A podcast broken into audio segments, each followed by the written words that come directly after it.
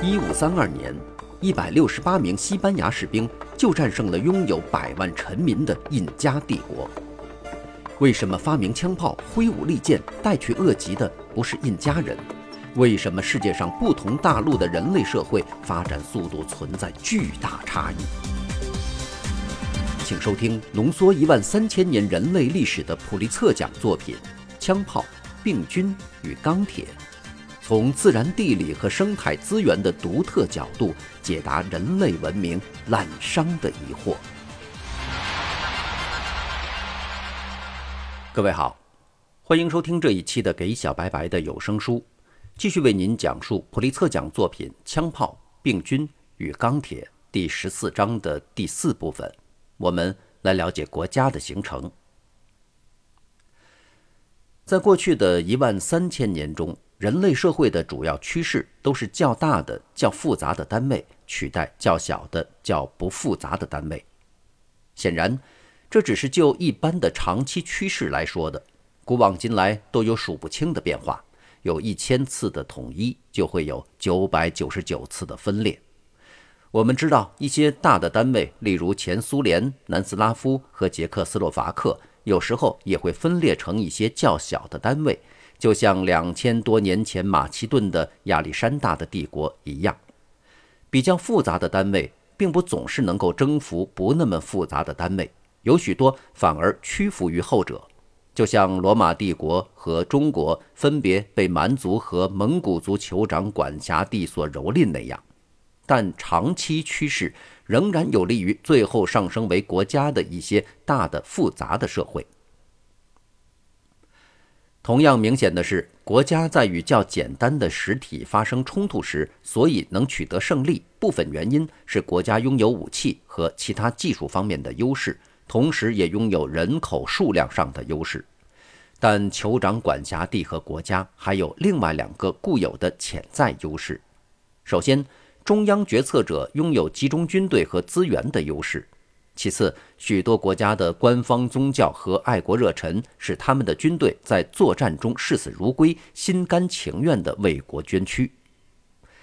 在现代国家中，乐于为国牺牲的思想由学校、教会、政府大力灌输给公民，使我们忘记了它标志着同以往人类历史的彻底决裂。每一个国家都有自己的鼓动公民准备好在必要时为国牺牲的口号。英国的口号是为了国王和国家，西班牙的口号是为了上帝和西班牙等等。同样的思想感情也在激励着16世纪阿斯特克的战士。那是战死沙场最最光荣，给我们以生命的神最最看重这种光荣的死。我远远看见了他，我的内心充满了对他的渴望。这种思想感情在族群和部落中是无法想象的。我的新几内亚朋友们对我谈起过他们以前的部落战争，但在他们全部描述中看不出有丝毫的部落爱国主义、自杀性的冲锋，也没有任何不惜冒着生命危险而采取的军事行动。相反，进行袭击都是采用埋伏或优势兵力的办法，千方百计的。把为自己村庄牺牲性命的风险减少到最低限度，但和国家社会相比，这种态度严重限制了部落的军事选择。当然，把狂热的爱国者和宗教信徒变成这种危险对手的，不是这些狂热分子本身的死，而是他们的意愿，即不惜以他们一部分人的死来换取消灭或制服他们的异教徒敌人。在过去的六千年中，在酋长管辖地，尤其是国家出现之前，历史上记载的驱使基督教和伊斯兰教信徒去进行征服的那种战争狂热，地球上大概还不曾有过。小型的、非中央集权的、以亲属关系为基础的社会，是怎样演化为大型的、中央集权的、大多数成员彼此没有亲密的亲属关系的社会的呢？在回顾了从族群到国家这一转变的各个阶段之后，我们现在要问：是什么迫使社会产生这样的转变？在历史上的许多时候，有些国家独立的出现了，或者就像文化人类学家所说的那样，最早的出现了，就是说，在周围没有任何国家先于他们而存在的情况下出现了。最早国家的出现，除了澳大利亚和北美洲外，在其他每一个大陆上至少发生过一次，也许发生过许多次。史前的国家包括美索不达米亚、中国北部、尼罗河和印度河河谷、中美洲安第斯山脉地区和西非的那些国家。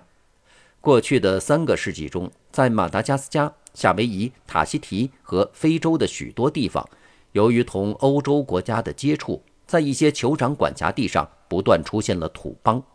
在所有这些地区和北美洲的东南部、西北太平洋地区、亚马逊河流域。波利尼西亚以及非洲撒哈拉沙漠以南地区，甚至更经常的出现一些最早的酋长管辖地。所有这些复杂社会的出现，使我们获得了一个丰富的资料库来了解其发展进程。在处理国家起源问题的许多理论中，最简单的理论否认有任何问题需要解决。亚里士多德认为，国家就是人类社会的自然形态，不需要做任何说明。他的错误是可以理解的，因为所有他可能认识的社会，公元前四世纪的希腊社会都是国家。然而，我们现在知道，直到公元一四九二年，世界上很大一部分地区仍然是酋长管辖地、部落或族群的天下。国家的形成的确需要予以说明。第二种理论是大家最熟悉的，法国哲学家卢梭推断说。国家是按照一种社会契约来形成的，人们在计算自身的利益时做出了理性的决定，一致同意他们的经济情况在国家中会比在较简单的社会中更好，因而自愿地废除他们的较简单的社会。但我们的观察和历史记载都没有揭示出有哪一个例子可以证明国家是在表现出冷静的远见的轻松优雅气氛中组成的。较小的单位不会自愿地放弃自己的主权去合并成较大的单位，只有通过征服或在外部的胁迫下，他们才会这样去做。第三种理论甚至更能得到历史学家和经济学家的喜爱。这个理论从一个无可争辩的事实出发，认为在美索不达米亚、中国北部和墨西哥。大规模的灌溉系统大概是在国家开始出现的那个时期开始兴建的。这个理论还指出，任何大型的复杂灌溉系统或水利管理都需要有集中统一的行政系统来予以修建和维护。接着，这个理论又把一种观察到的在时间上的初步联系变成了一种假定的因果关系链。美索不达米亚、中国北部和墨西哥的居民。大概预见到大规模的灌溉系统可能会带给他们的利益，虽然当时在几千英里范围内并没有这样的系统可以向他们证明这些利益。这些有远见的人决心把他们效率低下的小小的酋长管辖地合并成一个较大的，能够使他们有幸得到大规模灌溉的国家。然而，这种关于国家形成的水利理论遭到了一般契约理论所遭到的同样的反对。更具体的说，它所涉及的只是复杂社会进化过程中的最后阶段。至于大规模灌溉有可能出现之前的整整几千年中是什么推动了从族群到部落再到酋长管辖地的发展，他却只字未提。经过详细研究的历史年代或考古年代，也未能支持关于灌溉是国家形成的推动力这一观点。在美索不达米亚、中国北部、墨西哥和马达加斯加，小规模的灌溉系统在国家出现前就已经存在了。大规模灌溉系统的兴建与国家的出现并不是同时发生的。在这些地区兴建重要的灌溉系统还是以后的事儿。在中美洲和安第斯山脉地区形成的大多数国家中，灌溉系统始终是小规模的，当地社会依靠自己的力量就可以修建和维护。因此，即使在的确出现了复杂的水利管理系统的那些地区，这些系统也只是国家形成的间接结果，而国家的形成必定另有原因。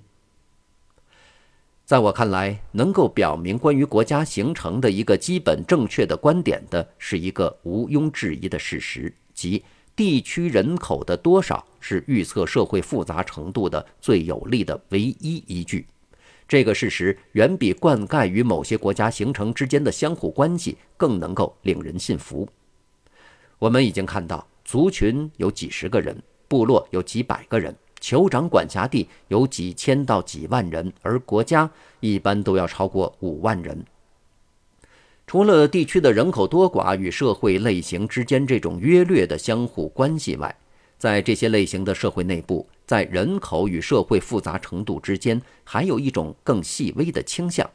例如，拥有众多人口的酋长管辖地，证明是最集中统一、层次最分明和最复杂的社会。这些相互关系有力地表明了地区的人口多寡或人口密度或人口压力与复杂社会的形成有某种关系，但这种相互关系并没有明确地告诉我们人口的各种可变因素在作为复杂社会缘起的因果关系链中是怎样发生作用的。为了勾画出这个因果关系链，让我们现在提醒自己一些密度大的人口是怎样发生的。然后，我们可以研究一下一个大而简单的社会为什么会难以为继。以这一点作为背景，我们最后还将回到一个简单的社会如何随着地区人口的增长而竟然变得比较复杂这个问题上来。我们已经看到，众多的或稠密的人口，只有在粮食生产的条件下，或至少对狩猎采集来说物产特别丰富的条件下才会产生。有些物产丰富的狩猎采集社会已达到了可以组织酋长管辖地的水平，但还没有达到一个国家的水平，因为所有国家都要靠粮食生产来养活他们的国民。这些考虑加上刚才提到的地区人口多寡与社会复杂程度之间的相互关系，导致了关于粮食生产。人口的可变因素和社会复杂程度之间因果关系的究竟先有鸡还是先有蛋的长期争论。集约的粮食生产是否就是因？是它触发了人口的增长，并以某种方式导致了复杂的社会，或者众多的人口和复杂的社会反而是因，从而以某种方式导致了粮食生产的集约化？用非此即彼的方式提出这个问题是没有抓住要点的。集约化的粮食生产和社会的复杂程度通过自我催眠而相互促进，就是说，人口的增长通过我们将要讨论的机制使社会变得复杂起来，而社会的复杂又导致集约化的粮食生产，从而导致人口增长。只有复杂的中央集权的社会，才能组织公共工程，包括灌溉系统、远距离贸易，包括输入金属以制造更好的农具和各种经济专门团体的活动，如用农民的粮食养活牧人，又把牧人的牲口提供给农民作为牲畜之用。中央集权社会的所有这些功能，促进了集约化的粮食生产。从而也促进了整个历史上的人口增长。此外，粮食生产至少在三个方面帮助复杂的社会形成了鲜明特点。首先，它随季节变化定期的投入劳动力，收成储藏好之后，中央集权的行政机构就可以利用农民的劳动力来兴建宣扬国威的公共工程，好比埃及的金字塔。或兴建可以养活更多人口的公共工程，例如波利尼西亚群岛中夏威夷的灌溉系统，或者是从事扩大政治实体的征服战争。其次，组织粮食生产以产生余粮储备，从而使经济专门化和社会层次化成为可能。剩余粮食可以用来养活复杂社会的各个阶层的人，酋长、官员和上层阶级的其他成员。抄写员、手艺人和其他非粮食生产的专门人员，以及被争取修建公共工程时的农民本身。最后，粮食生产促使人们或要求人们采取定居的生活方式。这种生活方式是积累足够的财产、发展复杂技术和精巧手艺以及兴建公共工程的一个先决条件。固定住所对复杂社会的这种重要性说明了为什么传教士和政府在初次接触新几内亚和亚马逊河地区以前，从未与外界接触过的游牧民族或族群时，都普遍抱有两个直接的目的。一个目的当然就是安抚这些游牧部落的显而易见的目的，即说服他们不要杀害传教士和官员，也不要自相残杀。另一个目的就是劝诱这些游牧民族在村庄里定居下来，这样传教士和官员就能找到他们，给他们带来医疗保健、学校教育之类的服务，并使他们改变宗教信仰，从而控制他们。好，感谢您收听这一期的节目。在下期节目当中，将会继续为您讲述本章的最后一部分内容：为什么复杂社会只能适用盗贼统治？这里是给小白白的有声书，下期节目我们再见。